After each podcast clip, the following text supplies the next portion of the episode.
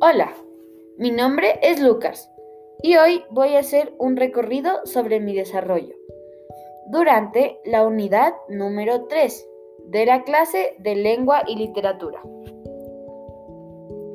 Anteriormente, en la unidad 1 vimos el ensayo y toda su estructura.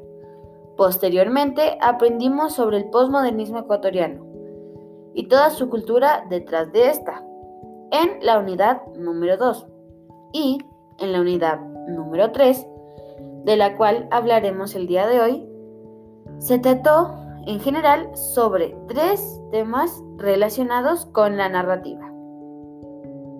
Y estos fueron la narrativa de terror, la narrativa de ciencia ficción y la narrativa policíaca o detectivesca. El concepto clave de esta unidad fue conexión. Y este trata de, como su nombre lo dice, de conectar. Pero, ¿qué es lo que intentaba que conectemos? Bueno, la conexión es en realidad entre todos los tipos de narrativa que aprendimos. En este caso fueron tres. Al todo ser narrativa, tienen bastantes cosas en común, como, por ejemplo, la estructura narrativa, que siempre comienza con un inicio. Continúa teniendo un desarrollo o un nudo y finaliza con un desenlace. En algunas de esas narrativas, el desenlace puede ser abierto, como puede ser en la de terror.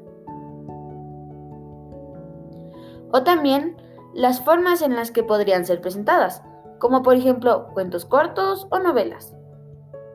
Pero, aparte de estos, estas tenían ciertas características entre sí, como por ejemplo la narración, que tiene diferentes tipos, y todos ellos se pueden encontrar en las diferentes narrativas.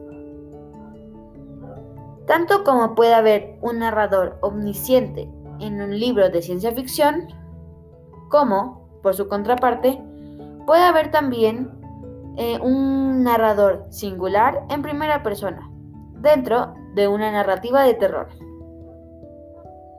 Aunque estas tengan muchas cosas en común, hay detalles que las pueden diferenciar. Como un gran ejemplo son las categorizaciones de los personajes, las, las cuales tienen como una base sólida a los personajes principales o secundarios y también tienen a los personajes protagonistas y antagonistas, que ayudan a crear una historia. Pero, por ejemplo, son diferentes los personajes de ciencia ficción y de narrativa de terror. Un claro ejemplo es que por la temática establecida en el terror, los personajes pueden ser monstruosos, físicamente o por alguna acción que hayan cometido los cuales no están implicados en los demás géneros.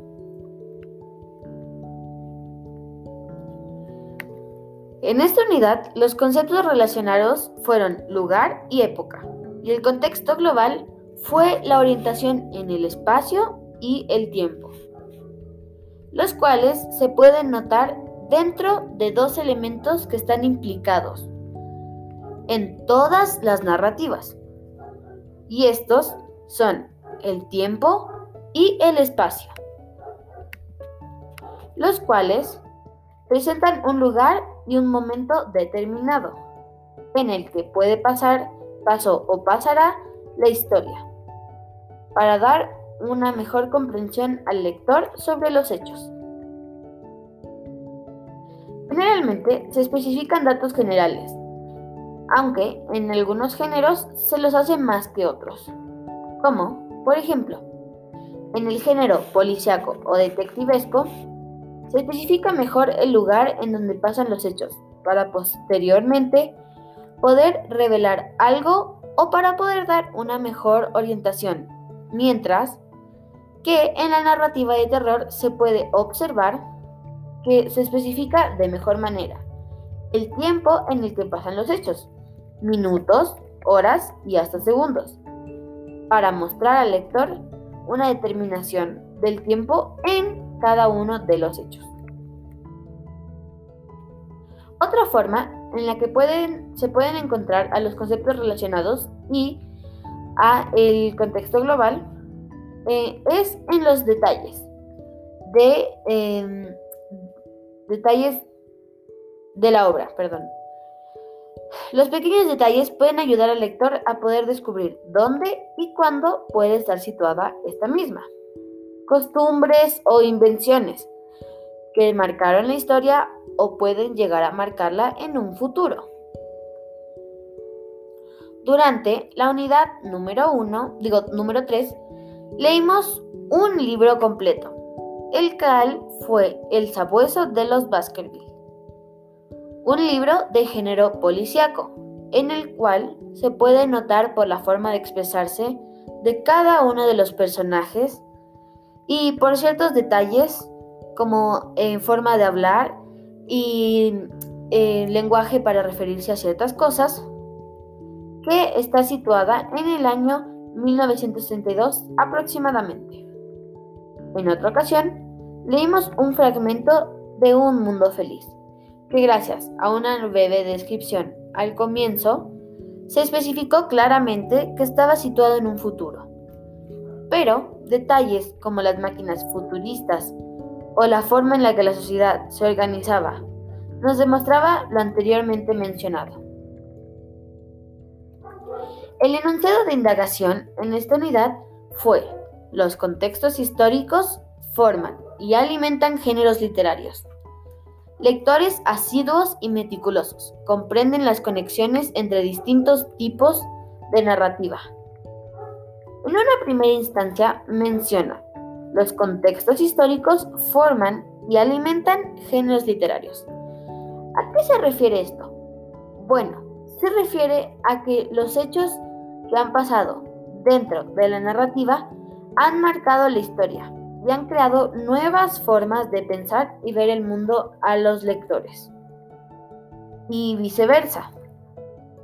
Hechos históricos que han pasado se pueden ver a veces reflejados en algunas de las historias.